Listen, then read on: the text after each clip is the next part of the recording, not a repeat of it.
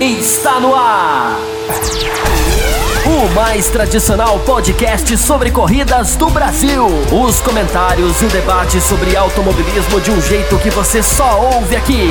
A partir de agora, Thiago Raposo e Fábio Campos apresentam Café com Velocidade. Café com Velocidade. A dose certa na análise do esporte a motor.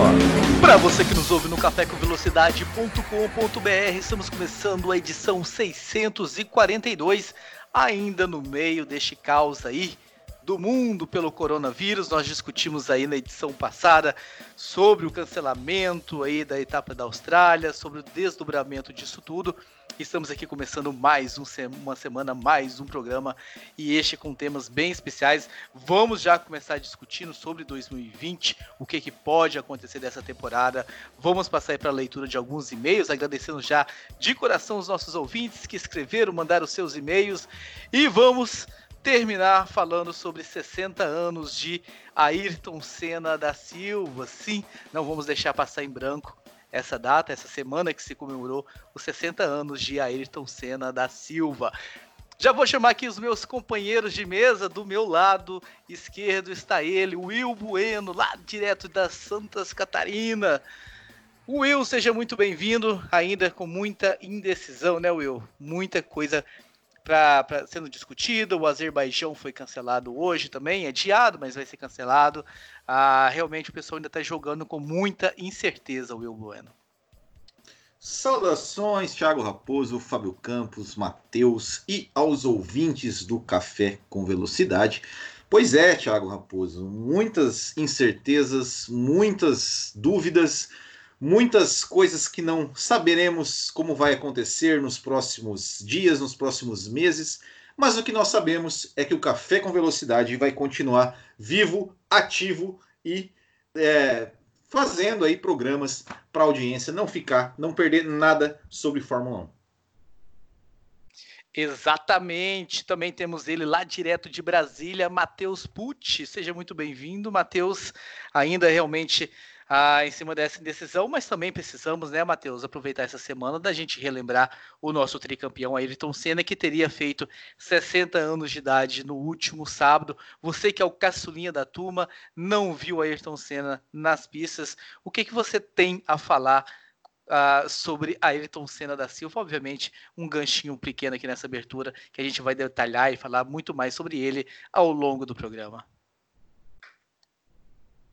Muito bom dia, boa tarde, boa noite aí para o nosso ouvinte, para vocês aqui, Raposo, Will, Fábio Campos. Pois é, Ayrton Senna, 60 anos, um dos pilotos aí mais famosos e mais comentados da, da internet, né, do, das conversas de Fórmula 1, dos grupos de Fórmula 1.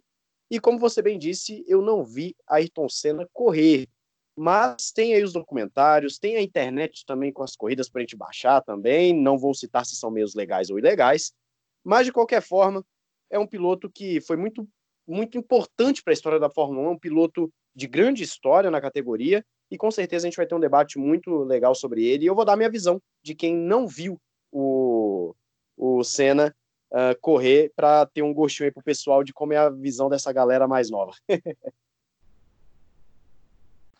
Exatamente, Matheus. E também Fábio Campos está aqui com a gente. Fábio Campos, o programa está tendo que passar né, por uma remodelagem devido a estes fatos, sem corridas, nenhuma categoria aí nas pistas.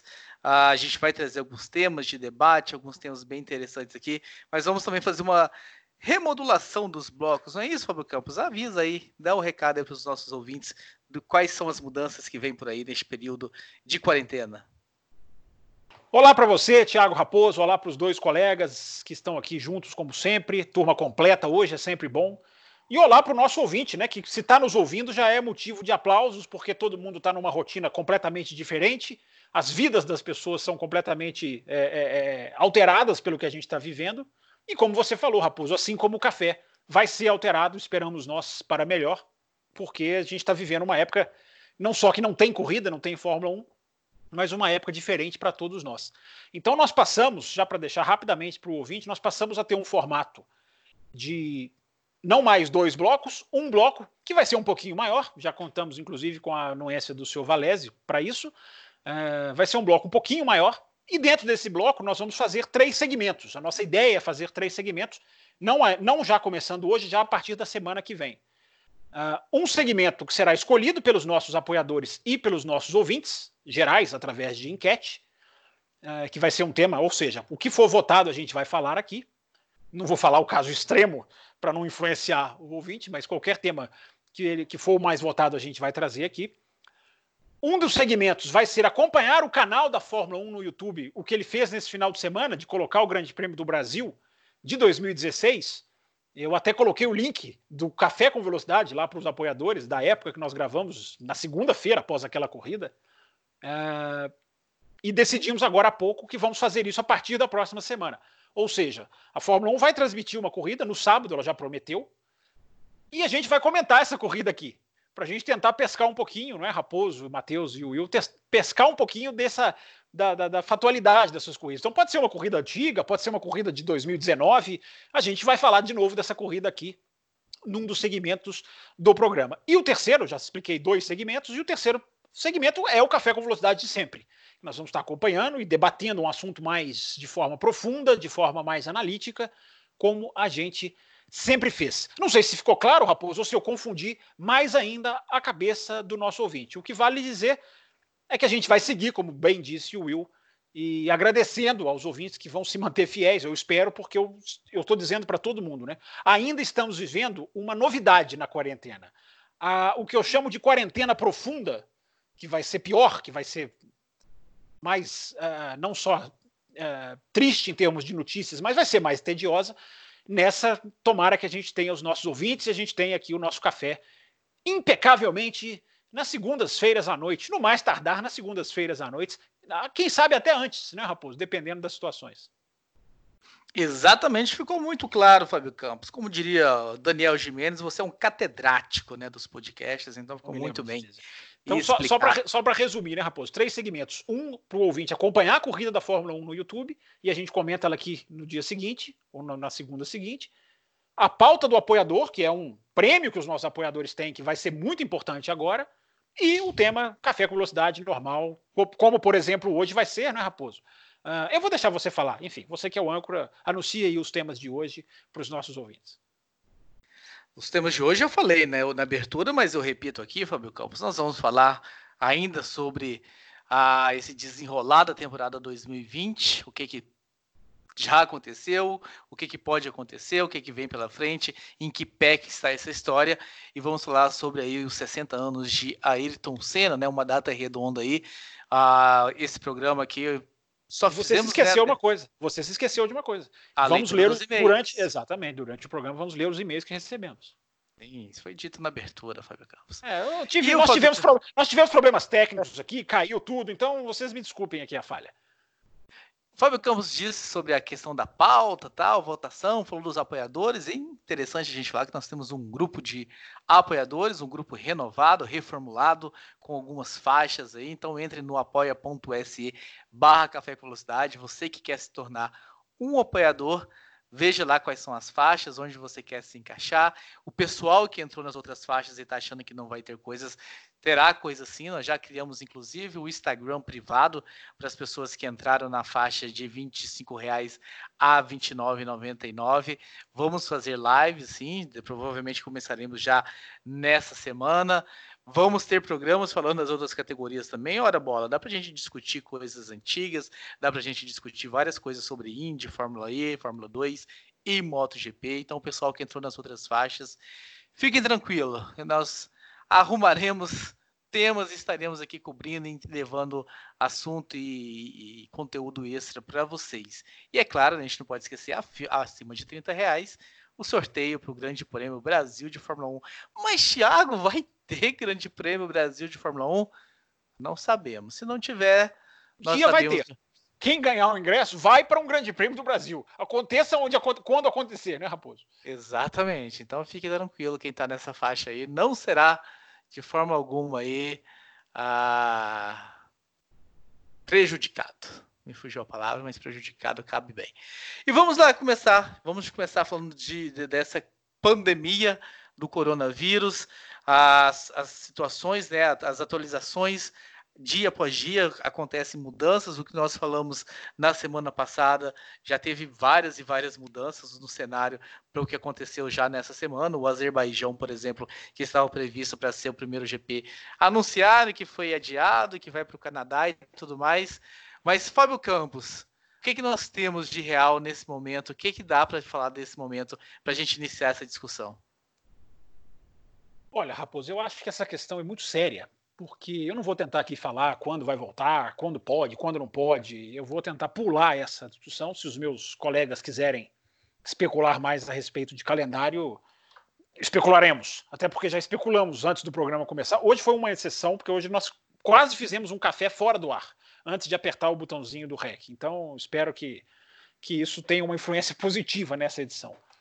O que tem uma influência muito negativa, Raposo, é.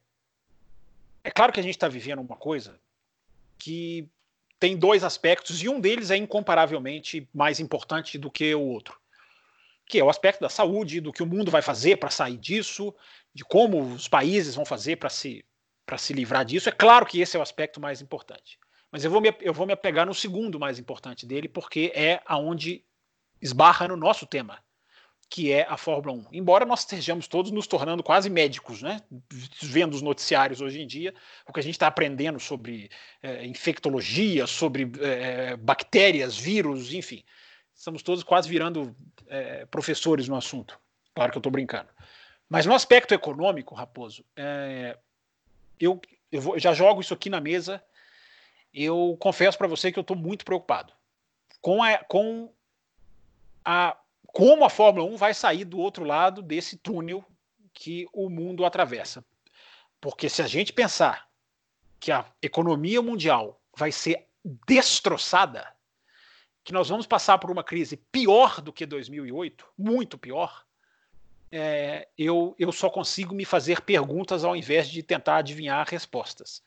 Uh, se a gente pensar o que a Fórmula 1 sofreu em 2008, pelos problemas dela própria, mas também pelos problemas mundiais, se a gente pensar que agora o retrocesso econômico pode ser catastrófico, é, repito, mais uma vez, esta é a segunda coisa mais importante, não é a primeira.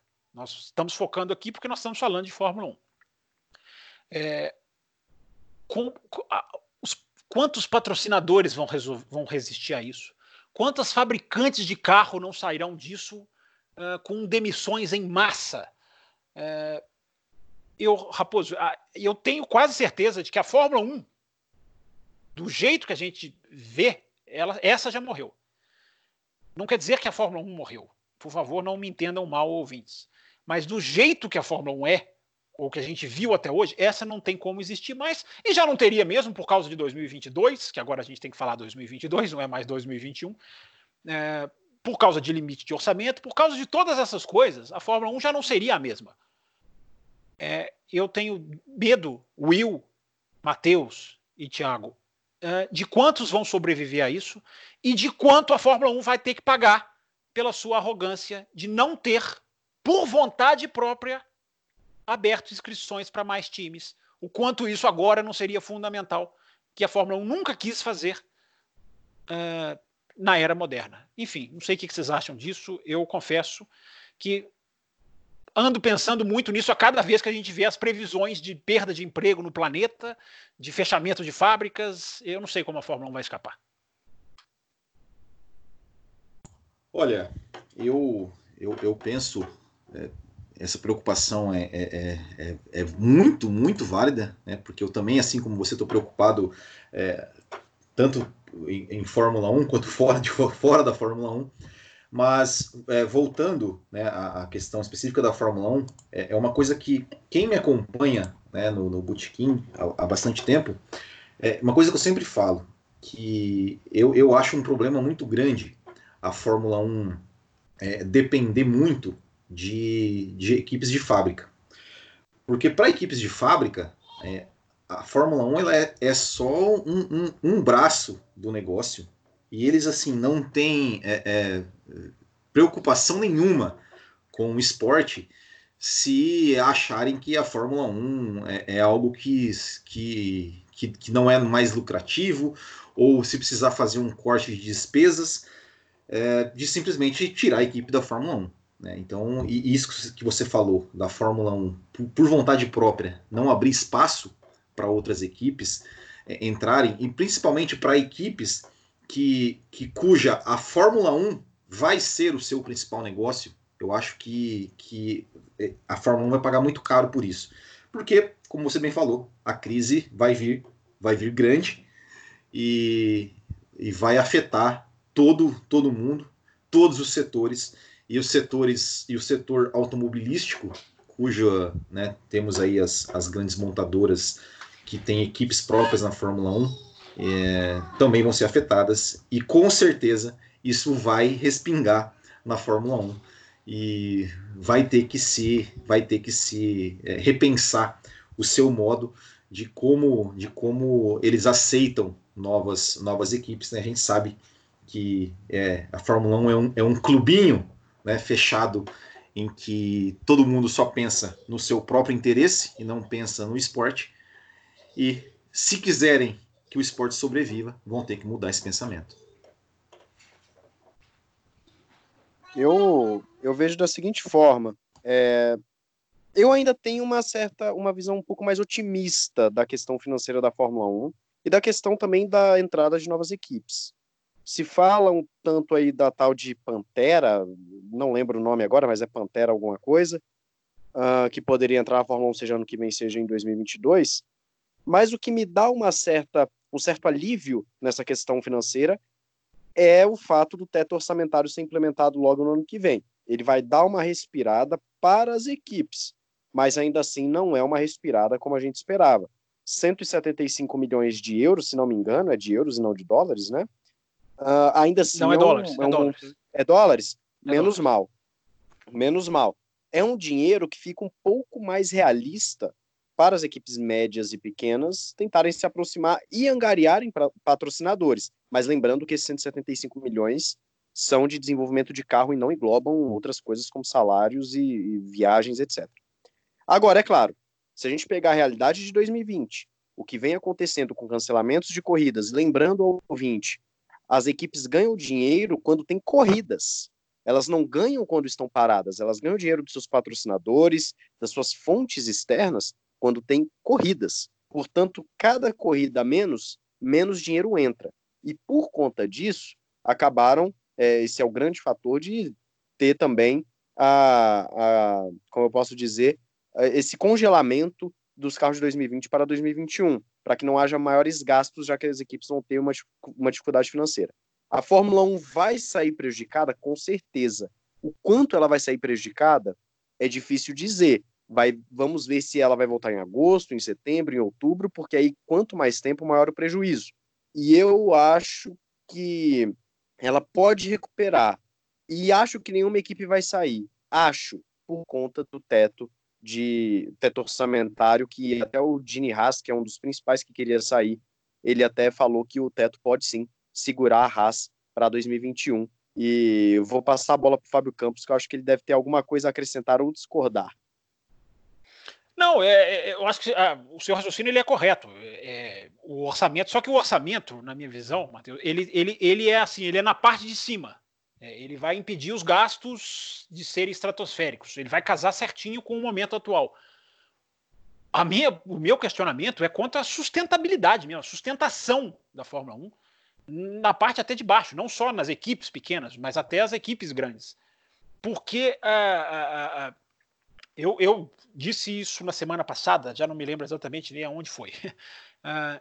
a Fórmula 1 pode sair com escoriações leves, embora a gente está mudando a cada dia a gente está mudando tanta coisa, né? Se a gente for pensar que há um mês, é, é gente, parem para pensar, há um mês atrás nós estávamos tendo carnaval, uma coisa absolutamente impensável nos dias de hoje, reunião popular, e nós estávamos tendo pré-temporada da Fórmula 1. Há exatamente 30 dias, gente. Olha, é, parece outro planeta, parece outra década. Outro planeta é, com certeza. GP. É, tá, aliás, foi cancelado, viu? O Will falar lá no podcast dele que foi cancelada a etapa. Parabéns, Will, por cancelar proativamente a etapa do seu campeonato, não esperar Sim. chegar até a última hora. Mas, mas é, é, a, a, velocidade das coisas é tão assustadora que, claro, que nós estamos todos eh, aprendendo à medida que as coisas estão acontecendo. O que eu estou colocando aqui, é bom deixar claro, é um questionamento. Eu não estou cravando nada porque eu não sei nada. É, mas as notícias, é, eu, eu, o, o que mais me, me, me, me fez associar a Fórmula 1 esse final de semana são as notícias econômicas, porque os países vão parar, não tem como não parar. Os Estados Unidos já estão parando, a Itália já está parada não sei quanto tempo, a Europa, enfim. É, o tamanho do prejuízo disso, é, e a Fórmula 1, um de vocês dois aí abordou muito bem, a Fórmula 1 ela é um luxo, entre aspas, entre aspas. Ela é um marketing, ela não é um meio de... E essas fábricas que, que agora estão parando, inclusive, para produzir respiradores, né, evidente, é uma atitude corretíssima, é, a gente não sabe o fôlego que essas, que essas fábricas vão voltar, as economias dos países, os planos econômicos de salvamento, como que isso vai ser com cada país, com cada situação. Agora voltando até a falar um pouquinho do calendário, como que o, quando que o mundo vai voltar a se abrir? E por que, que eu estou dizendo isso? Porque eu estou vendo muita gente dizer, ah, cancela a temporada 2020 já de uma vez. Isso, é, isso será catastrófico para a Fórmula 1. Eu discordo, primeiro, porque nós ainda estamos no mês 3 do ano. Estamos no mês 3 de 12. Pode ser que daqui a três meses estejamos piores? Pode. Mas pode ser que estejamos melhores. E se estivermos melhores, ou bem melhores daqui a três meses, não há por que cancelar a temporada de Fórmula 1. Porque, para quem está levantando essa ideia, e eu entendo um pouco do lado psicológico, né, nós estamos todos tomando pancadas dia, dia após dia, uh, eu gostaria de dizer para essas pessoas: não ter 2020 é pode ser fatal para uma Haas, para uma Williams. Para as outras, a gente não sabe, mas para essas equipes pode ser fatal, porque não ter 2020 significa não ter dinheiro nenhum entrando. Não ter dinheiro entrando, porque o patrocinador vai sair. Na hora que o patrocinador da Williams, da Racing Point, da. A Haas não tem muito patrocínio, enfim mas tem alguns. Na hora que esses patrocinadores falarem, gente, não vai ter carro na pista, eu vou ficar pagando o quê? Que tipo de exposição eu vou ficar pagando? É, se eu não tenho exposição. Então, gente, cancelar 2020 é abrir a porteira para a catástrofe. Tem que ser evitado, até porque está muito cedo. A gente, repito, a gente ainda está no terceiro mês do ano. Ainda dá para salvar. Se vocês me perguntarem, eu acho que vai ter corrida em 2020, cada vez eu acho menos. Mas eu não posso cravar aqui que não vai ter. Eu acho muito cedo. Eu tô muito ah, nessa onda também de, de, de total incerteza, principalmente a questão econômica. Eu não acho, não, eu até é, concordo com.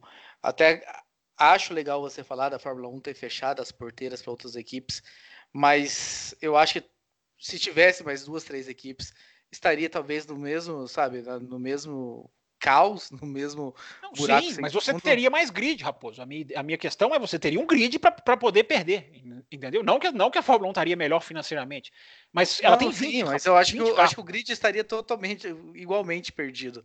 Seriam mais carros perdidos. Eu não, não, não acho que nesse momento a, a, o negócio vai tomar uma, uma dimensão tão grande financeiramente uh, de, de, de realmente empresas ou vai acontecer muitas demissões, ou vão ficar pagando salário sem estar produzindo, e sabe, não tem empresa, não, existe patrão, não existe fábrica que resista a uma situação dessa. Ah, realmente eu acho que o que vai acontecer esse ano na Fórmula 1, realmente, assim, se tiver realmente 10 corridas, vai sair no lucro. Não sei como é que vão acontecer essas corridas, em que cenário vai acontecer essas corridas, porque os países também ah, que receberiam essas 10 corridas serão países que vão estar se reconstruindo, vão estar se reinventando economicamente, principalmente o Brasil que nós falamos, né? Que ah, de será que vai ter? Quando a gente está falando lá dos apoiadores, já, já não tem crescimento para esse ano, né? Já foi colocado em zero na né, estimativa de crescimento. Ah, pode ser que daqui a pouco tenha retração, pode ser que daqui a pouco, sabe, muito dinheiro é gasto aqui, dinheiro é gasto ali, e não sei como é que se garante alguma coisa. Então eu, eu vejo um cenário muito, muito, muito obscuro. Eu concordo para você, se cancelar 2020, até pelo que eu disse no, sobre o Grande Prêmio de Melbourne, eu acho que tem que tem que esperar, tem que lutar para ter a temporada o máximo que puder, como os organizadores de Melbourne fizeram para ter a corrida o máximo que puder, até quando viram que não dava e cancelaram. Mas eu tô muito, muito. Eu não quero falar pessimista, mas assim. não acreditando muito, Fábio Campos, Will e Matheus, porque o cenário mundial econômico tende a realmente entrar num colapso em um, dois meses aí, se, se continuar com tudo fechado, como está acontecendo, quarentenas sendo declaradas e comércio completamente fechado, e pessoas sem receber, e empresas sem produzir, e aí pessoas sem receber não podendo consu consumir, porque o, o pouco dinheiro que tem é para pagar a conta e para se alimentar. O cenário é realmente meio caótico, Fábio Campos. É, só para deixar claro, né, Raposo? É, a, a, o choque que a Fórmula 1 vai tomar é porque que eu acho que se a Fórmula 1 tivesse mais equipe seria diferente. Porque se você já tem equipe, você já tem lá estruturas prontas, chassis produzidos, enfim, se existe uma equipe de Fórmula 1, é muito mais fácil você manter essa equipe dentro, ou menos difícil, vamos usar essa palavra, né? Do que você agora abrir. Porque eu vou lembrar a frase proferida pelo excelentíssimo senhor presidente da Federação Internacional de Automobilismo, Jean Todt, no dia em que a Fórmula 1 esclareceu para o mundo as regras de 2021, quando era 2021. Até para o Matheus entrar na discussão também. Uh, se, se nós vermos necessidade, abre aspas, se nós vermos necessidade, nós abriremos inscrições para novas equipes. Fecha aspas. O que isso para mim é de uma soberba que nem é dele. Eu que sou crítico do Jean Todt, a FIA quer mais equipes. A Fórmula 1 e aí você leia Toto Wolff, Christian Horner, né? esses caras, eles é que bloqueiam, porque eles não querem dividir o dinheirinho tão suado que eles ganham. Agora essa soberba vai, vai cobrar sua conta, Raposo, porque eu acho que se você tem um, 20, um grid de 24, 26 e você perde oito carros, você vai para 18. É matemática. Se você tem 20 e você perde oito carros, você vai para 12. Então a Fórmula 1 não tem estofo para aguentar a pancada que ela vai tomar. Ela vai tomar uma pancada. Pode ser uma pancada que ela absorve, pode ser uma pancada que ela não absorve. Agora, a, a, a, o, o raquitismo do grid é que é, pode ser absolutamente é, é, fatal, crucial. Fala, Matheus. Nesse, nessa questão do absorver o impacto dessa questão financeira, eu acredito que cai um pouco no que a gente comentou até antes da gravação aqui, que é o seguinte: a Fórmula 1 dependendo de quando começar a temporada, ela vai se ver obrigada, inclusive vocês até citaram aqui antes uma fala do, se não me engano, do Chase Carey, falando que vão estender o período das corridas, além de, do final de novembro. Uh, a Fórmula 1 deve colocar corridas aí ali para dezembro, janeiro, talvez fevereiro, não sei, porque ela vai tentar recuperar dinheiro de alguma forma, ela vai tentar recuperar o que Sim. perdeu. Isso, não à toa o Azerbaijão está como adiado, não está cancelado, né? Assim, oficialmente, pelo menos. Você acha que eles vão querer perder uma oportunidade de fazer um grande prêmio da Holanda? Um grande prêmio onde você tem um milhão de pessoas na fila de espera para comprar um ingresso? Então, assim, eles vão tentar, de todas as formas, recuperar ou pelo menos diminuir o impacto. Agora, a questão é, eles vão tomar essa decisão baseado em tudo que acontece no mundo ao redor, porque, como foi bem falado, a Fórmula 1 é um luxo, e se eu não me engano, o, o Chase Carey falou isso, né, esses dias, eu, eu, eu confesso que não ouvi se, se o Will citou a fala do Chase Carey, uh, que falou que a Fórmula 1 é, é, é, uma questão secundária em relação às demais questões que o mundo enfrenta hoje. Então, a Fórmula 1 sendo um luxo, ela tem que esperar o que o mundo vai, como as coisas vão acontecer no mundo para decidir se ela volta em agosto, em setembro, em outubro, em novembro, e então minimizar esse impacto e até lá segurar essas equipes. Até lá dar um jeito de gerar dinheiro para pagar as pessoas e para manter o interesse das equipes e patrocinadores em estarem ali no, na Fórmula 1. Porque se ela não conseguir manter esse diálogo, que é uma coisa que a gente criticou muito, a questão do diálogo da Fórmula 1 uh, ah, no, no, no geral, como ela tem se dialogado com os fãs, imagina como ela não deve estar se dialogando também com as equipes. Esse diálogo precisa ser feito para diminuir esse impacto. Se ela chegar nos patrocinadores e falar, olha, nós vamos uh, recuperar esse, esse tempo perdido, podemos. A Fórmula 1 tem até uma oportunidade de fazer algo inédito. Ela tem a oportunidade de fazer algo inédito. Imagina o que a gente também comentou aqui, uma super temporada. É algo que hoje pode ser inviável? Sim. Mas e se chega ali outubro e a Fórmula 1 está voltando em outubro e os caras falarem por que, que a gente não faz uma super temporada de outubro a novembro do ano que vem? É uma coisa se pensar também. É uma coisa se pensar. Enfim, são coisas que eles vão. O dinheiro, como o Hamilton disse, o dinheiro fala mais alto. O dinheiro nessas horas vai falar mais alto e eles vão buscar meios para angariar essa, é, é, para poder angariar dinheiro para poder e para poder diminuir o impacto financeiro o máximo possível. Pelo menos é o que eu penso que eles vão fazer, né? Só uma coisa rapidinho antes de Will, Raposo, se quiserem entrar também, né, continuar.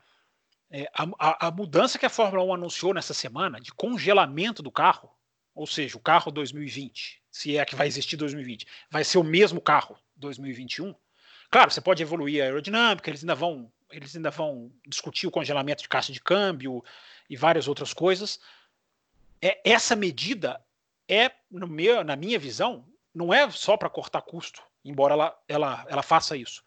É abrir o calendário para entrar 2021 janeiro, eu acredito. Eu acredito que não unirão as temporadas, e eu acho que seria também catastrófico, como foi catastrófico, adiar 2022, 2021 para 2022. E quando a gente fala catastrófico, não quer dizer que a gente é contrário. É, chegou a um ponto de ser necessário, mas não deixa de ser lamentável, claro que não. É, eu vejo a Fórmula 1 não só entrando para dezembro, como entrando para janeiro. Porque você não vai precisar produzir um carro para o ano que vem. Então você não precisa de três meses de parada como a Fórmula 1 faz normalmente. Então ela pode ter, por exemplo, o mês de fevereiro. Eu acho muito difícil, se a vida voltar ao normal e a Fórmula 1 puder falar 2021, nós temos condições de fazer as 22 corridas, é, eu acho muito difícil que eles entrem para fevereiro, porque uma parada vai ter que ter, humana até. Mas dezembro, janeiro, eu acho que tá, a porta está aberta. E o congelamento do carro, para mim, é fatal para isso, para você poder colocar dois meses a mais nesse calendário aí. É só, só um, um, uma vírgula aqui. Se a gente for falar de dezembro e janeiro, de expandir dezembro e janeiro, nós estamos falando de cerca de oito semanas, mais ou menos. Ou Sim. seja, a Fórmula 1 tem que torcer ao máximo para quando chegar o que é muito difícil, uh, quando chegar aquele período do oitavo grande prêmio adiado, que já é o do Azerbaijão, que a gente sabe, tudo ter voltado ao normal. Porque aí ela vai conseguir repor os oito perdidos. Mas se passar disso, ela não vai conseguir repor todos os perdidos. E aí ela vai ter prejuízo com certeza. É, até porque dezembro e janeiro tem lugar na Europa que não é viável, né? Muitos lugares não são viáveis para correr, então, é, é, por causa de temperatura, enfim. A dor de cabeça que eles estão tendo com o calendário, nós não sabemos, mas que eles devem estar tá fazendo um, uma maluquice para tentar encaixar. É, agora, quando você vê até um. Para encerrar o assunto, prometo. Quando você vê até um Fred Vasser falando até se a Fórmula 1 juntar três finais de semana seguidos, para nós vai ser um custo. Porque nós vamos ter que, nós vamos ter que contratar mais gente, nós vamos ter que produzir mais asa, porque a gente não pode correr o risco de chegar na terceira corrida de um triple header, né? Três finais de semana seguidos. Nós não podemos correr o risco de chegar lá sem asa, então nós temos que fazer mais asas, mais peças. Até isso os caras já estão colocando na balança como um custo.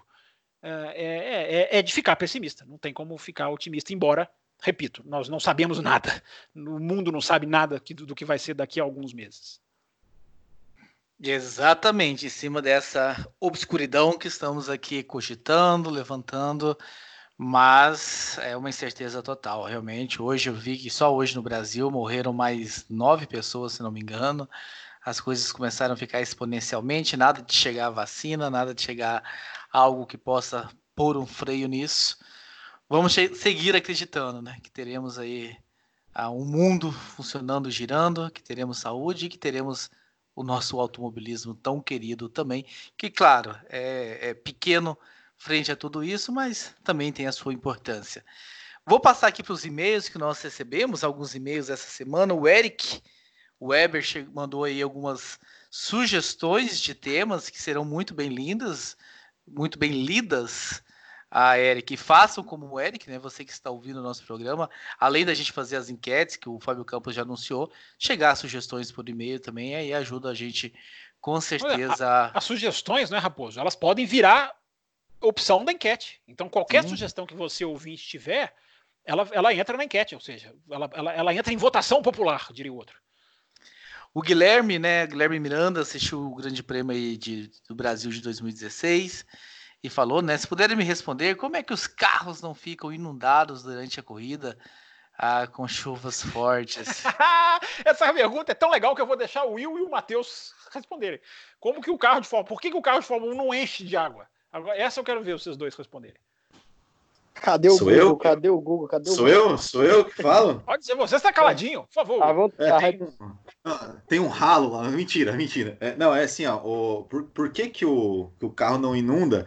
É porque, na verdade, por conta da velocidade, a água ela não entra no carro. Né? Ou seja, o, o, o movimento do, dos pneus faz com que, igual, igual faz com o ar, né? Que joga o ar para fora, joga a água também para fora. Então, por isso que não inunda. Né? Então, não tem, um, não tem um buraco lá no assoalho, não, para escorrer a água, ou um, ou um ralo, ou uma, alguma coisa assim, não. É por causa da, da velocidade que joga toda a água para fora do carro. A pergunta é muito legal. É, repete até o nome do ouvinte, Raposo, por favor. A pergunta é muito bacana e é, e é legal receber umas perguntas assim de, de, quebrar a cabeça, né? Poderia Guilherme até... Augusto Guilherme... Miranda. Legal, Guilherme. É, eu até pensei, Wilson, não poderia ter alguma, alguma vazão atrás do piloto. É, não, eu nunca vi, então não posso falar que tem. Mas é o único lugar que não, que não prejudicaria o carro aerodinamicamente. Porque qualquer buraco no chassi, enfim, à frente do piloto, que nas pernas ou embaixo, aí seria uma influência aerodinâmica. Que por isso a Fórmula 1 só faria em, em caso muito. É, se tivesse eficiência, não faria por causa de água.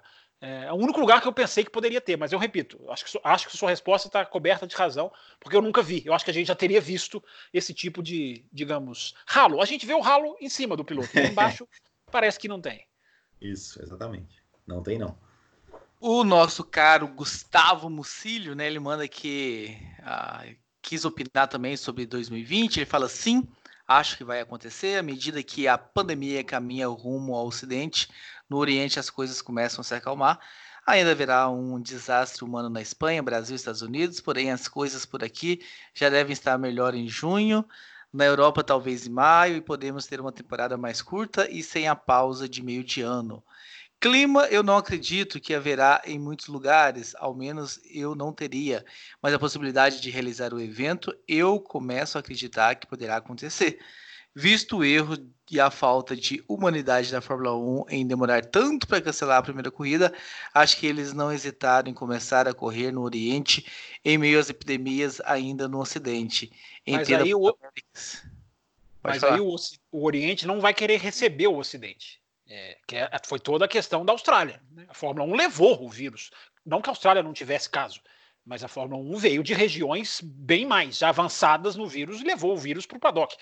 É, então, o, o, o Gustavo, é, não adianta um pedaço do mundo se livrar. Para a Fórmula 1 voltar, o mundo vai já ter que ter uma estratégia e uma implementação, porque existe a segunda onda. Estou falando que a gente tá, vai virando um pouquinho médico, né? Existe sempre o medo de ter uma segunda onda. Você pode relaxar, achar que você se livrou, e existem segundas ondas de gripes, de várias coisas. Então é, é muito complexo o jogo de xadrez, é muito complexo. É, para onde a Fórmula 1 vai se encaixar em tudo isso. É, tomara que. A questão do clima, eu acho até que vai ter, porque o mundo vai precisar de esporte, de entretenimento, de reerguer essas áreas que empregam muita gente. Então, meu Deus, eu fico pensando na Itália. Como a Itália não vai precisar de um grande prêmio da Itália para para levantar a moral mesmo, para as pessoas. Pensou, já pensou uma vitória da seguir. Ferrari em Monza? Nossa, seria, seria, seria motivo, meu Deus. É, eu fico imaginando a Ferrari, eu fico imaginando, gente, o que, o que as pessoas da Ferrari devem estar passando, com parentes, com enclausuramento.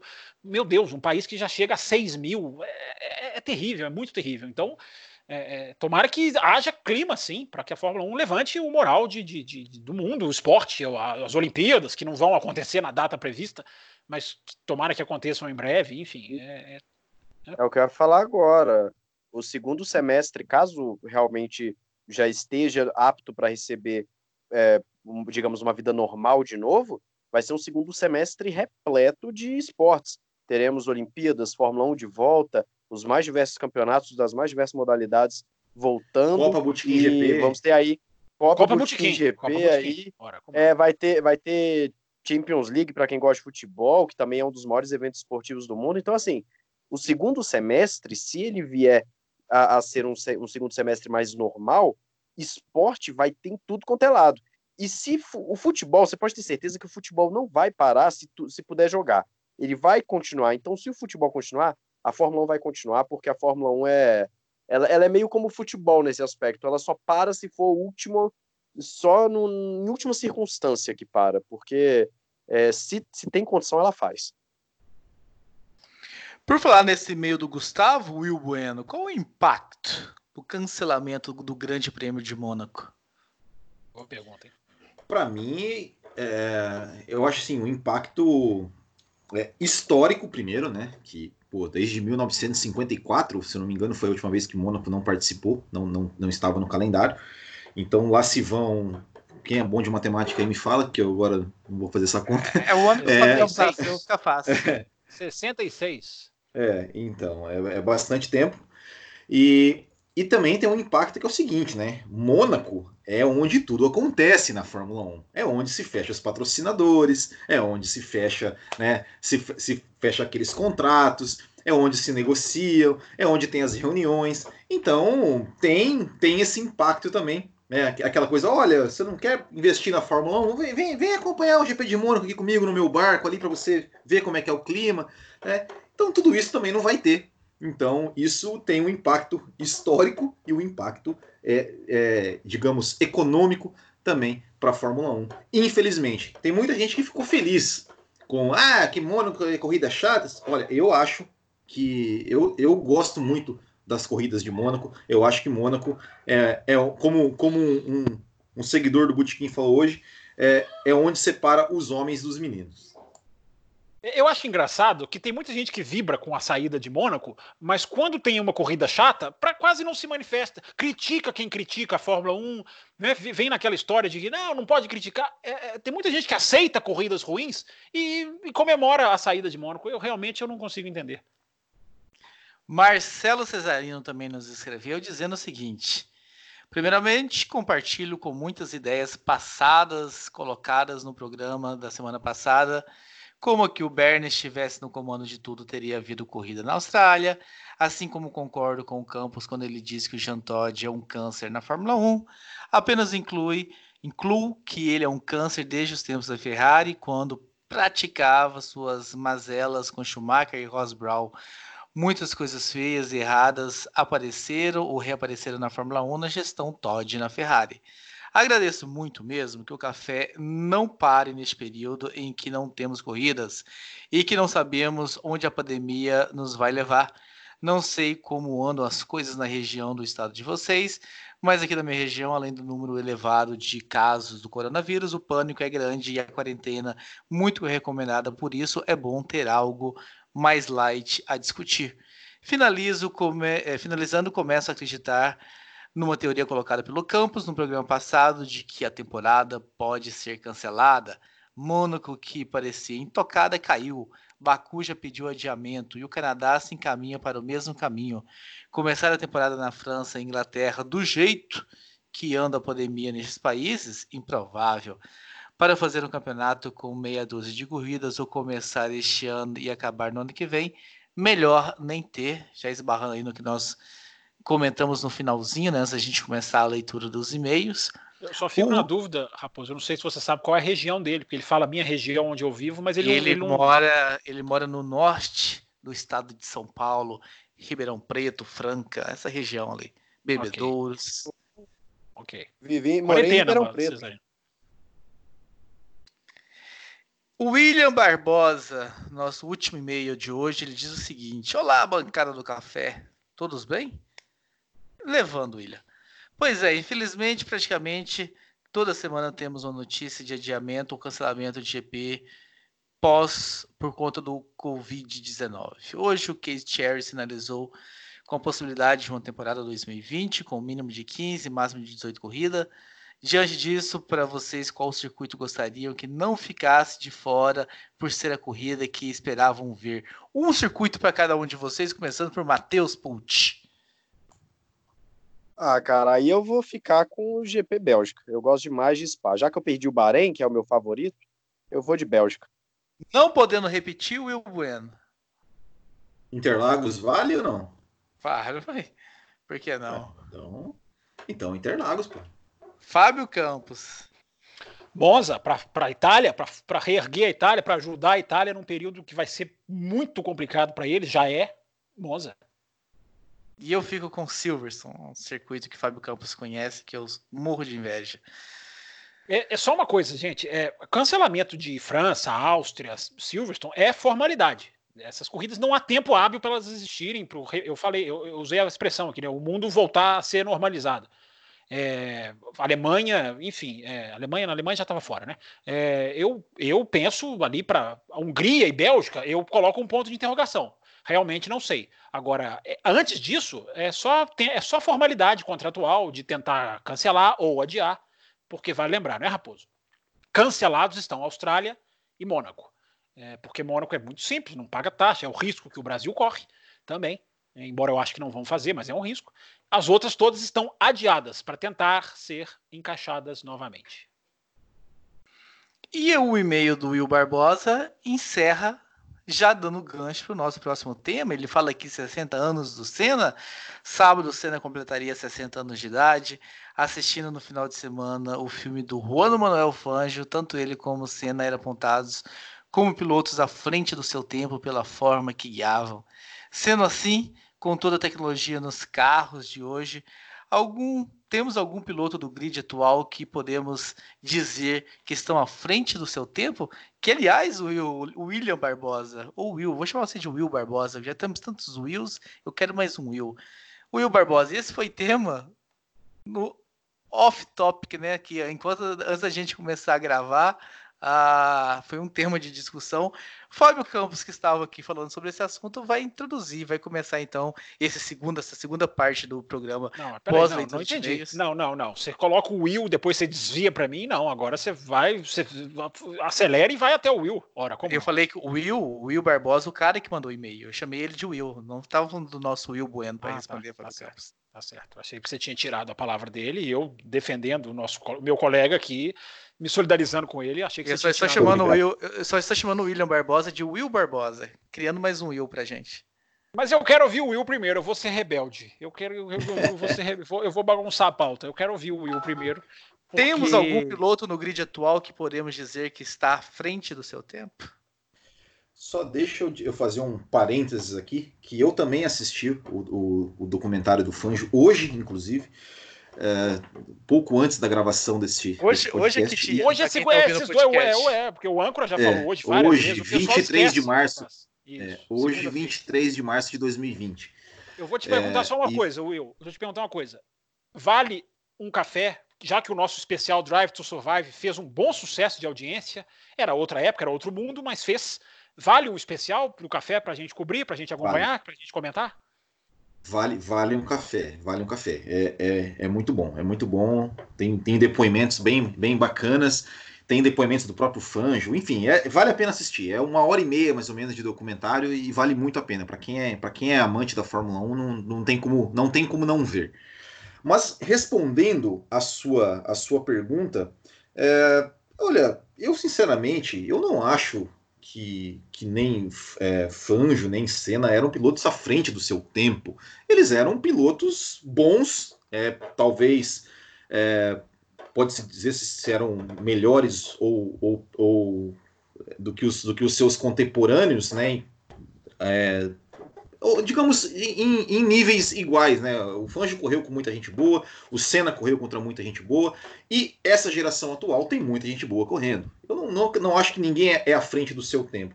Talvez o, o, o mérito assim do, do, do Senna na, na, no seu tempo foi que foi ter sido talvez o primeiro piloto que, que, levou a carreira de Fórmula 1 como um atleta, questão de preparação física, até porque né, ele teve um problema ali na, se eu não me engano, foi na, na África do Sul, em 84, que acabou a corrida exausto, e começou a se dedicar mais na, na, preparação física, coisa que não era muito comum naquela época.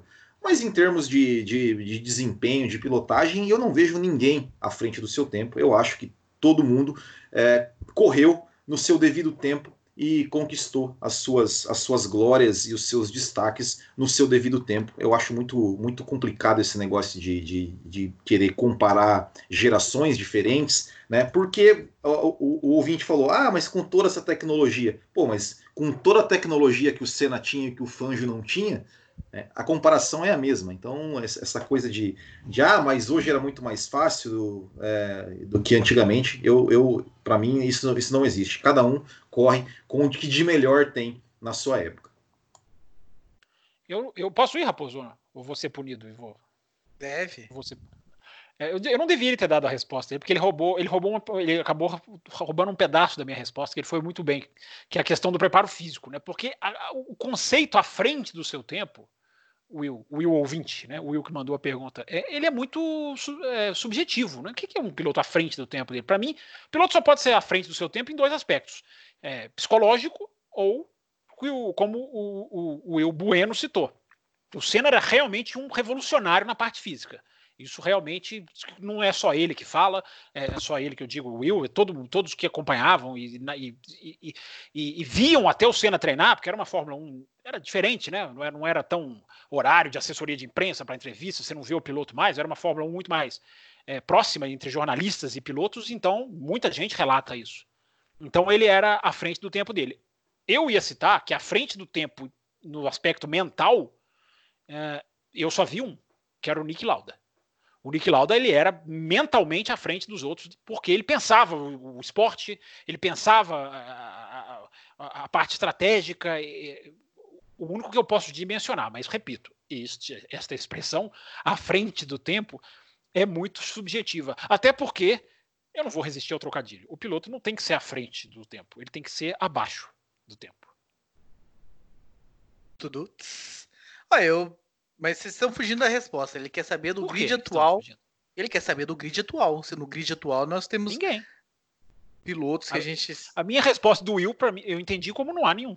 À frente do tempo, o, o Hamilton é diferente, né, Raposo? Não sei se você concorda. O Hamilton ele pensa diferente, ele se expressa diferente. Ele, ele fez um vídeo sobre como lavar a mão nessa época que eu achei um barato. Eu aprendi um jeito de lavar a mão que eu não tinha percebido que eu vi ele fazendo. É um cara, é um cara diferente. Agora, à frente do tempo, não sei se eu uso essa expressão. O que, que você acha? Eu acho que o Will, o Will escritor, o 20, eu acho que ele vai se arrepender de ter usado essa expressão, porque ninguém está respondendo a resposta que ele queria. Mas enfim. Uh, eu Quem acho sabe o Matheus? Eu vou, eu vou, eu vou dizer o seguinte. Eu vou... Não, deixa eu responder, é, já que eu estou falando. Eu vou, aqui, eu vou colocar o seguinte. Matheus fecha. Matheus ah, não, à vontade, à vontade. Uh, eu acho que já usando então o sentido do à frente do tempo que vocês querem vocês estão colocando aí e frustrando o nosso ouvinte. Não frustramos, não. Eu acho que o Piquet. Piquet era um cara que tinha um conhecimento técnico gigantesco e. Mas ter quantas... conhecimento técnico é estar, é estar à frente do seu tempo? Essa, essa, é, essa é a pergunta que eu te faço. Uai, quantas coisas uh, ele criou que, que só foram fazer resultado à frente do tempo, por assim dizer, o, o reabastecimento, o aquecimento dos, dos pneus e. Bom argumento. E, e todas essas outras coisas que, que foram realmente estouradas à frente do tempo dele. Então, o Piquet eu também incluo aí nessa série de os à frentes do tempo, Matheus Pucci. Olha, eu, eu vou dizer o seguinte: eu vou pegar esse à frente do tempo aí como um, vamos dizer assim, pilotos que, assim como o Senna, tinham um desempenho uh, muito bom. Eu vou, eu vou pegar nesse sentido. Então, olhando por esse lado, eu citaria o Hamilton, que é um piloto, sim, como, como o Campos falou, um piloto diferenciado, um piloto que realmente extrai do carro aquilo que, que, que se espera de um, de um campeão, de um ex-campeão mundial, é um cara que consegue, é, com chuva, com sol, precisando poupar equipamento, enfim, ele, ele consegue ser rápido independente da situação. E eu vou adicionar mais um piloto aqui para, não sei se vai gerar uma polêmica, até porque a gente tem que entrar no Senna, na questão do Senna por si só, mas um piloto que eu vejo com muito bons olhos e que eu vejo, até pelo amadurecimento dele, que ele é um piloto muito diferenciado, é o tal do Max Verstappen. Então, eu vejo o Verstappen como um piloto muito diferenciado, principalmente pela idade. Então, eu, eu estaria esses dois pilotos aí, mas o Hamilton com certeza tem aquele, aquele, digamos, aquele ar especial do cara que conseguiu unir o útil ao agradável. Ele consegue ser bom em tudo e tem o melhor carro do grid. Ele, ele transformou a frente do tempo em piloto extraordinário. Eu fiz, eu não entrei nessa questão. Eu acho que eu satisfiz o ouvinte mais do que o Matheus Pucci. Ora, pois. Mas enfim, a discussão que a gente inicia é 60 anos de por Ayrton Senna. Por falar em à frente do tempo, né? Você podia ter feito isso. Por falar em à frente do tempo, Ayrton Senna, 60 anos.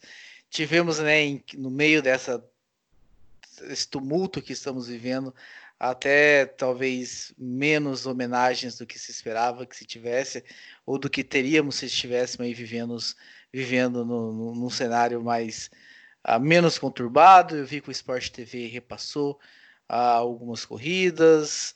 Ah, isso, isso, que eu ia perguntar, foi por causa do aniversário ou foi por causa da quarentena? Por causa do aniversário.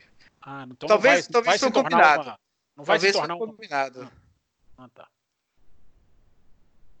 Mas enfim. Ah, 60 anos de um cara que realmente ah, transformou o esporte de certa forma aqui no Brasil. Ah, eu sei que tem muita gente que o idolatra acima da medida, e aí por consequência tem aqueles que não toleram tanto porque por torcer o nariz daqueles que idolatram, mas aqui o Café com Velocidade sempre tenta ser um programa longe desses extremos, a gente sempre tenta debater e discutir com fatos, com argumentos e fugir um pouco da idolatria. Então não Boa. esperem frases aqui do tipo ah, é maioral foi o melhor que existiu, e também não espere o contrário, do tipo, ah, as viúvas e coisas assim. A gente não vai em detrimento, nem, a gente não vai nem para o 8 nem para o 80, a gente sempre vai navegar aí no, no bom debate e na discussão. Fábio Campos, você como o membro menos novo dos, dos outros não, dois. Não aí, concordo, tá... não concordo. Ah, dos outros dois, tá certo. Dos outros dois, ok, tá certo. Você não tá incluído, ok. Eu também tô, mas pra te deixar feliz, eu vou falar que eu não tô. uh, o menos novo aí dos dois, você que viu realmente muitas e muitas corridas de Ayrton Senna, uh, até aquele GP de Imola de 1994, que aliás hoje eu vi um vídeo que eu não tinha visto, um vídeo de um cara da, da arquibancada, foi a primeira vez que eu vi esse vídeo filmando. E o que, que, você pode falar pra gente, Fábio Campos, nessa, nessa homenagem dos seus 60 anos a você que viu tão de perto a carreira do Senna, os três títulos com certeza. É, o Senna era um. Quando eu comecei a assistir para valer, né? O Senna, e eu sempre falo para as pessoas, né? O, a morte do Senna foi o que me aproximou da Fórmula 1, de uma maneira totalmente sem querer, sem, sem planejar, porque eu, eu, como todo mundo que viveu aquele dia de 94, que é como o 11 de setembro, é como vários dias que você todo mundo conversa, onde você estava, como você recebeu a notícia, todo mundo lembra, né? Quem, quem já era um pouquinho mais crescidinho. Aliás, eu tenho dúvida se o Will não viu o Senna, porque o Will não, não, não, não sei, acho que ele viu. Se ele, se ele falar que não, eu vou questionar. Mas... Responderei depois. Tá certo, fica, fica o suspense. É, mas quem viu, lembra muito daquele dia, e aquele dia foi um choque tão grande que, que eu, eu não consegui mais parar de ver Fórmula 1, porque eu pensei, poxa, eu já contei isso aqui no café várias vezes, mas como a gente tem uma audiência né, sempre chegando, é, que esporte é esse que, que, leva leva dessa maneira, num estalar de dedos, que mata desse jeito. Que, que, que tipo de esporte é esse? E eu comecei a, a, a, ler mais, a querer estudar mais. A maioria dos brasileiros se afastou da Fórmula 1 nesse dia. Eu não, eu me aproximei porque me fascinou de uma maneira de impacto que foi, foi incrível. Mas falando do Senna propriamente, é, eu. É, você falou muito bem é, eu só lamento que no Brasil a gente tenha essa questão de ah, aquilo que eu to, aquele que eu torço precisa ser melhor do que o que você torce. Porque eu preciso ganhar de você.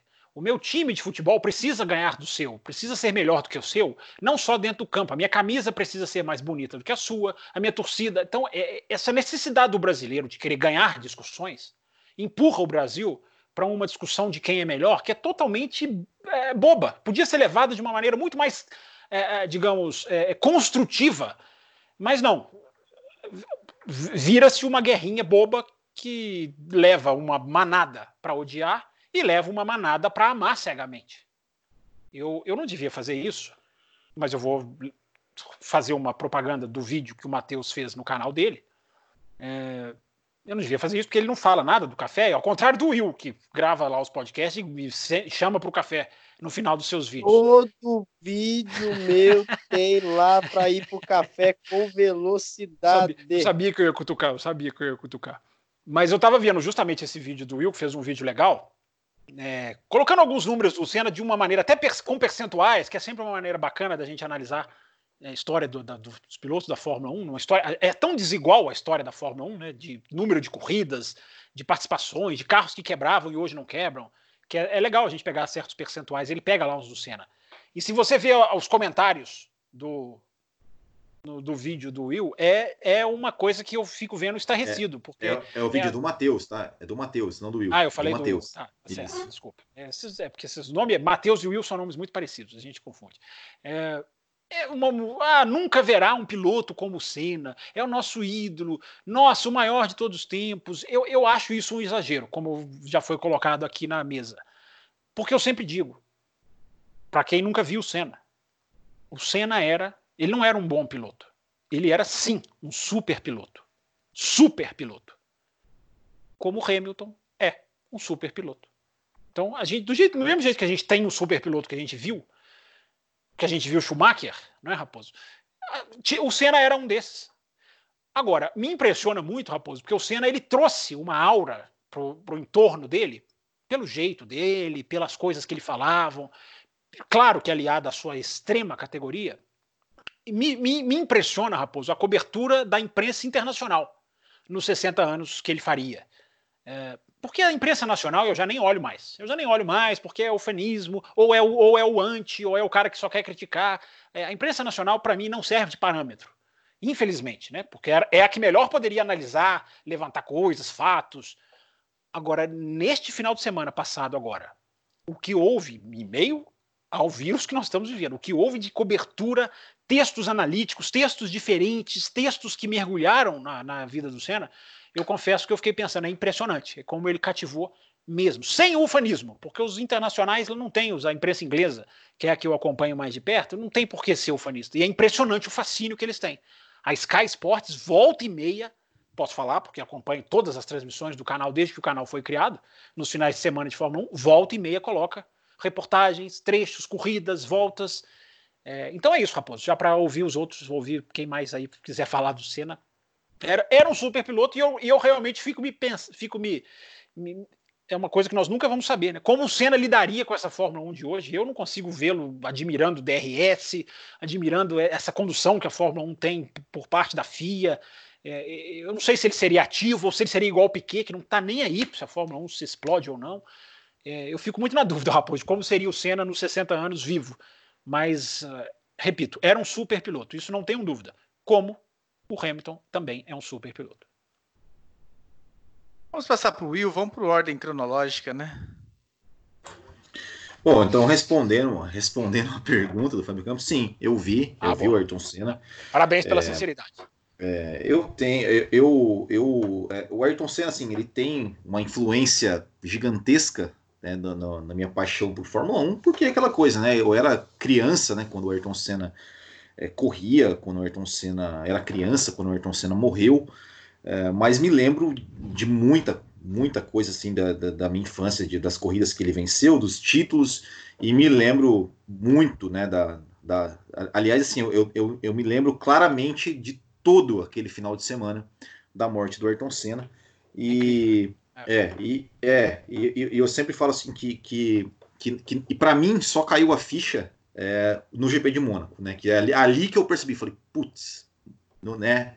Não, não tá mais aqui. Não né? tem mais, não tá é, mais não, aqui. É, é, não sei se você se lembra, aquela imagem dos pilotos todos no grid carregando sim, a bandeira dele, eu, eu não sim. esqueço daquilo. Sim, é, é, então é uma coisa totalmente marcante. E, e é inegável, né? A questão assim de, de como você falou, ele é um super piloto, ele realmente ele ele tava, é, pilotava assim num, num, nível muito alto, muito é, sempre muito obstinado e sempre tentando extrair o máximo né, do, do, do, do equipamento que tinha. Eu, é, essa semana, estava assistindo a temporada de, de, de 93, né, que vim para fazer um vídeo aí né, no, no do Bootkin, é, que, a, ao meu ver, né, foi a melhor temporada dele assim, em termos de desempenho. É, realmente é, conseguiu fazer grandes corridas, grandes desempenhos com, com um carro, carro que muito, não era. É, era muito, é, não era pouco, né? É, era muito inferior. É, era, era muito inferior. E ele conseguiu fazer grandes desempenhos, conseguiu aproveitar ao máximo as chances que ele, que ele teve. E, e, eu também não entro nessa coisa de ó, o melhor de todos os tempos, o melhor. É, eu sempre digo né, que tem, tem um, um, um local, assim, um, um, altar onde estão os grandes, onde estão Senna, Schumacher, Fangio, Hamilton, é, Lauda, Piquet, Stewart, Brabham, enfim. E aí, quem quiser que escolha o seu ali, o melhor por, por questão de preferência, por questão de afinidade. É, e, e, e, essa coisa toda, né, desse esse ufanismo que a gente, que a gente que a gente vê aqui no Brasil, e essa, toda essa, essa idolatria pelo Ayrton Senna, claro, o fato né, dele morrer do jeito que morreu tem uma grande influência, mas também tem o fato de que o, o, o Ayrton Senna ele era um cara muito carismático e muito midiático, ou seja, ele Sim. assumia realmente esse esse, esse personagem de à ser, frente do, à ser, frente do seu é, tempo, talvez, né? Isso, isso, exatamente, de ser realmente, de, de, assumir esse papel de ídolo, de assumir esse, essa, essa, essa coisa, né, de, de, de, de digamos, aquela coisa que falava, ah, trazia alegria para o povo brasileiro. É, e ele gostava muito, ele sempre né, dava entrevistas, ao contrário do Piquet, que era meio avesso a, a entrevistas, a, a, participar de programas, e, e, enfim. O Ayrton Senna era justamente o contrário, gostava muito disso, participava muito, e, e, assumia realmente esse papel, papel de ídolo, e de uma maneira, é, eu digamos assim, de uma maneira absolutamente natural. Né? Eu não estou dizendo isso como uma crítica, né? dizendo que ah, ele era um cara midiático. Não, ele era é, é absolutamente natural, ele era um cara carismático e, e acima de tudo, um, um, super piloto, realmente sempre procurando, sempre procurando vencer, se preparando fisicamente, né? E treinando e, e sempre buscando ao máximo a, a, a perfeição e, e, o melhor desempenho. Eu acho que isso, é o, ao meu ver, é o grande mérito, é o grande, a grande qualidade é, do, do Senna, era esse, era sempre procurar é, o melhor.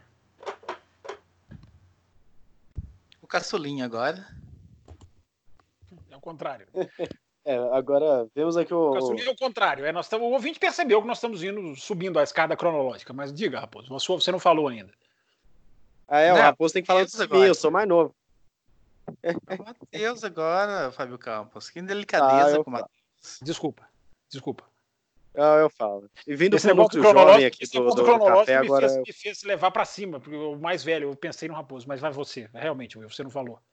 Porque eu já, eu já ouvi o seu vídeo, entendeu? Então, não é o Will, é Matheus do Campos. Eu falei Matheus, eu não falei Will. Ora, Falou Will. Você falou Will. Você fala Will toda hora, você fala que você quer muito Will, você me confunde, poxa. Fala logo, Matheus, antes que o Raposo não deixe você falar, ora. É, Bom, é, como eu disse no início, eu não vi o Senna correr. Então a minha visão do Senna, ela, ela é um pouco formada pelo que eu vejo de documentários, de vídeos de internet. Eu assisti uma outra corrida, como eu até brinquei no início. É, não vou dizer se foi por meios legais ou, ou ilegais, né? Listos ou ilícitos, mas eu assisti uma ou outra. E assim, é claro que a gente sempre vai ter na cabeça as grandes é, atuações em Mônaco, uh, a volta em, em é, nossa, me fugiu agora o, o, o nome do ciclo que faz Park. Donington. É, então, assim, vão vir as grandes exibições de Ayrton Senna, né? Vai ter claramente as finais de 89 e 90 com, as, com a batida com o Prost.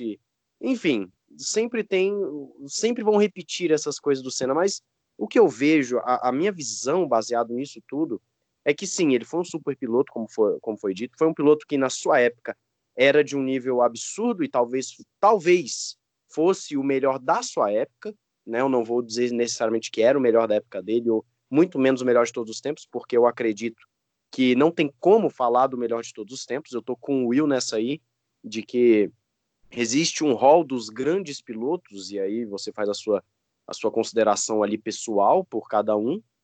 Mas uh, eu vejo ele como um piloto que ele sim era extremamente rápido, era um piloto que extraía muito do carro, que conseguia uh, ofuscar muitas vezes o, o, o, restante do grid.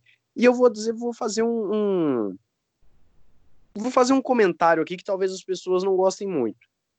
A figura do Senna, eu acho que ela, ela é um conjunto de fatores que deram muito certo. Porque o Senna ele pega uma Fórmula 1 que ainda dava para você fazer uh, exibições espetaculares naquela na, digamos, da forma com que aconteciam, hoje em dia a Fórmula 1 não permite o cara uh, andar colado embaixo do outro, uh, a Fórmula 1 não permite determinado toque roda com roda, enfim, os carros de hoje são muito diferentes. Então a Fórmula 1 naquela época permitia um cara pegar um carro inferior e sair escalando o pelotão e chegar ali a quase vencer o grande prêmio. Né? Hoje em dia isso não acontece. Antigamente, os carros, como eu já falei aqui num outro, num outro podcast aqui, se não me engano, tava só eu e o Raposo. quando a gente falando de setup de carro, antigamente o piloto tinha 50, 60, 70% do, do, do carro na mão e ele tinha que tirar no braço ou no conhecimento dele. E hoje em dia não, o piloto já tem 100% do carro na mão, ou 98, 99%. Então assim, era uma época diferente e o Senna é um conjunto de fatores, é um conjunto desse, desse período onde ele, ele podia pegar um carro inferior e fazer coisas extraordinárias, a Fórmula 1 permitia isso. Ele é um conjunto de que o Brasil não passava um bom momento, então as pessoas estavam carentes de boas coisas, é, e, e, com isso você aumenta ainda mais os feitos dele. Você, você tem um conjunto de que o Senna tem a questão midiática também, namorava ali a, a, as mulheres famosas, né? Enfim, trazia vitórias, um período onde, onde as pessoas também estavam começando a ficar mais próximas do esporte.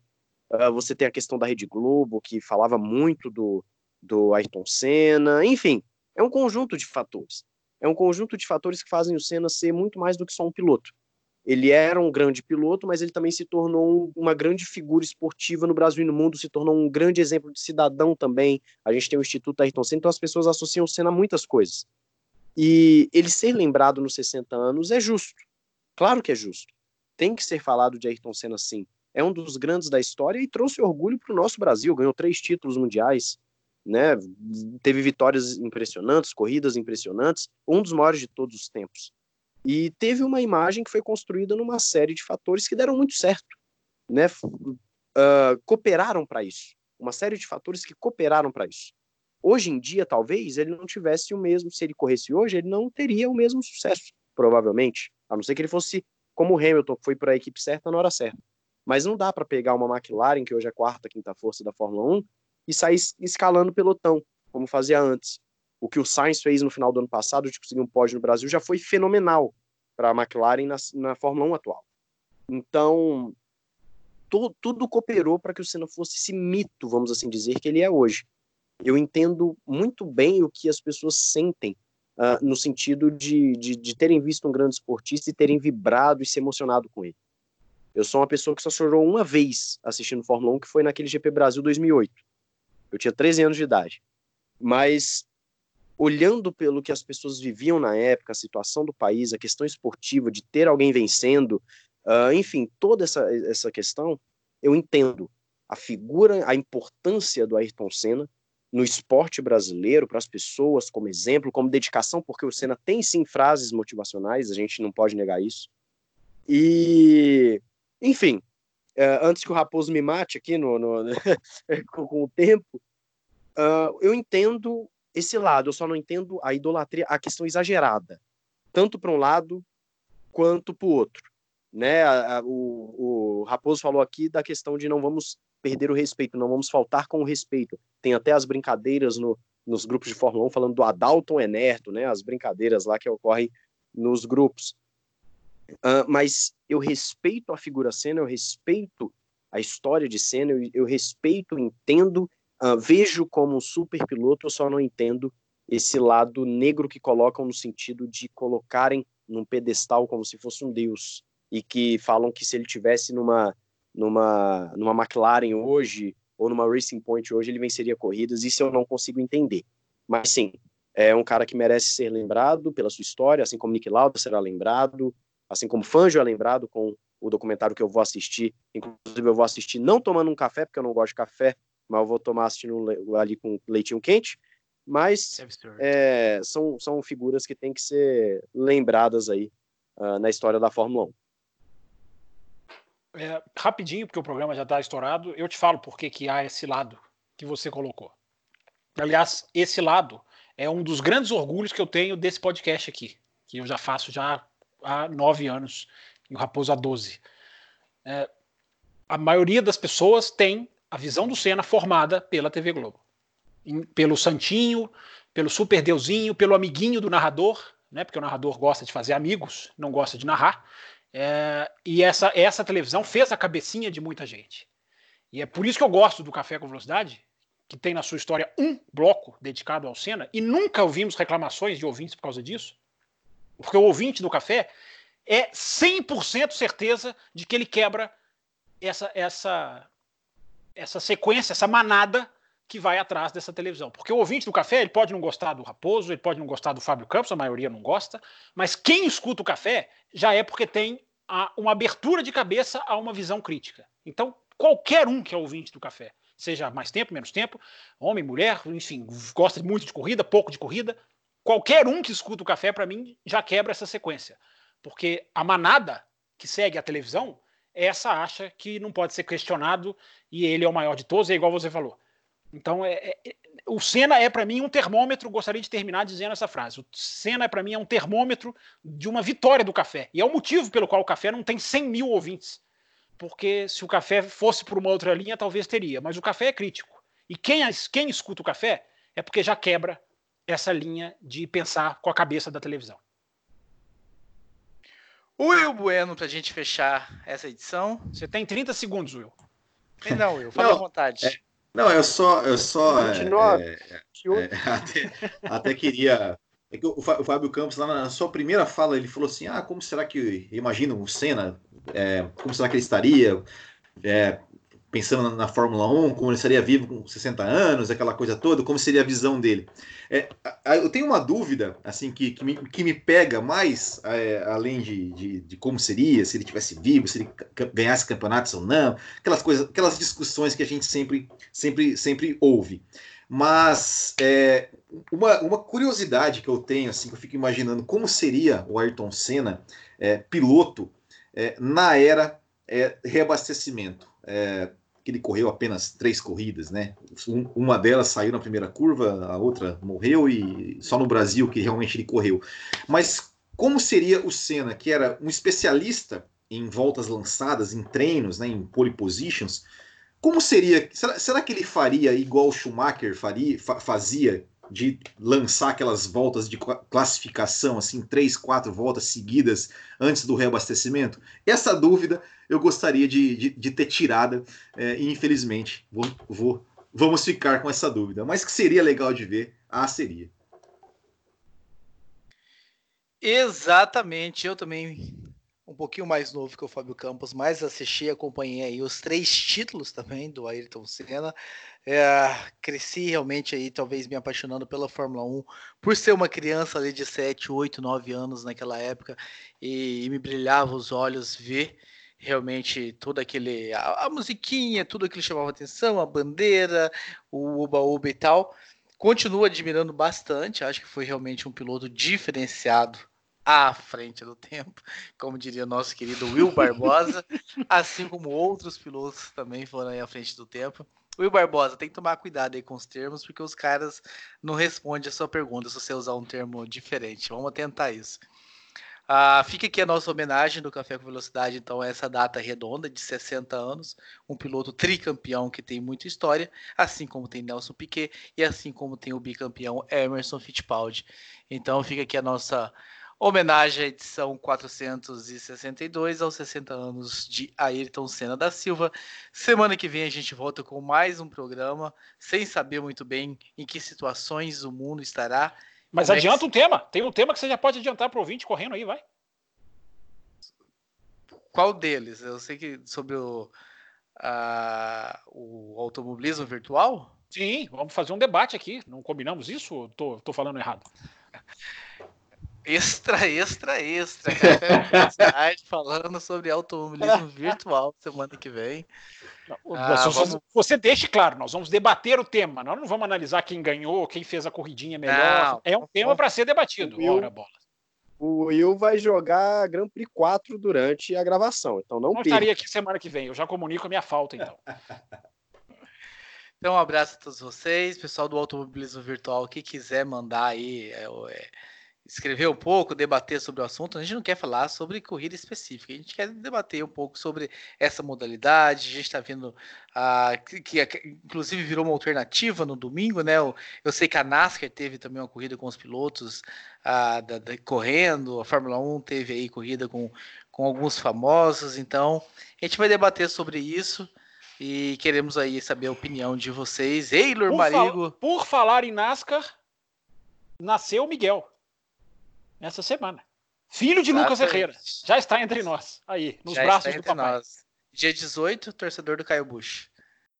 Termina aqui Café com Velocidade, o mais tradicional podcast sobre corridas do Brasil. Sempre com Thiago Raposo e Fábio Campos. Café com Velocidade. Café com Velocidade. A dose certa na análise do esporte a motor.